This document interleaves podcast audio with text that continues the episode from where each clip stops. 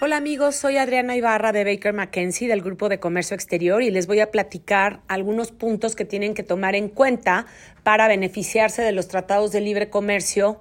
que México tiene en vigor con muchos países eh, a la luz de este concepto que está tan en boga del nearshoring. Pues miren, el primer punto es que no podemos asumir que porque yo fabriqué un producto en México es originario y se puede exportar a otros países sin el pago de aranceles. Tengo que revisar la clasificación arancelaria que le va a aplicar a mi producto cuando lo exporte y con base en esa clasificación arancelaria ver la regla de origen aplicable al bien. Hay reglas de origen que piden un cierto porcentaje de valor de contenido regional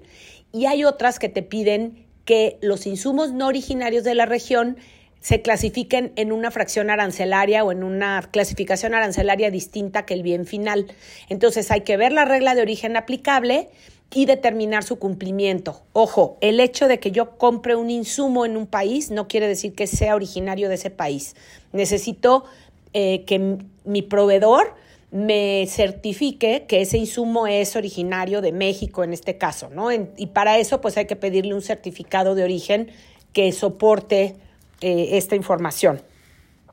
Una vez que revisé la regla de origen y vi que la cumplo, eh, puedo emitir un certificado de origen para que el importador, mi cliente en otro país, pueda importar ese producto sin pagar aranceles. Eh, aquí hay un punto importante que es el certificado de origen en algunos tratados hay un formato específico y lo tiene que emitir o validar la autoridad del país de exportación. Ese es el caso de del tratado, los tratados con Europa,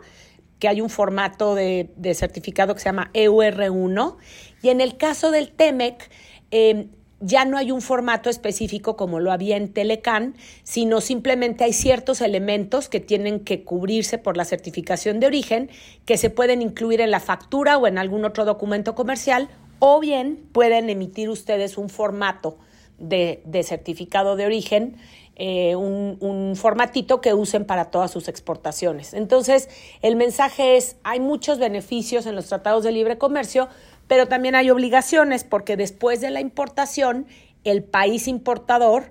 cinco años después, hasta cinco años después, te puede pedir que acredites el origen de esos bienes que exportaste eh, y que tu cliente importó a su país sin pagar aranceles. Entonces, no emitan certificados de origen sin haber hecho la tarea, que esto es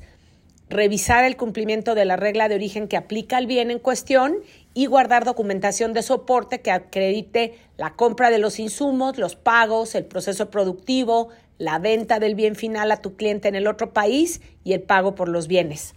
Gracias.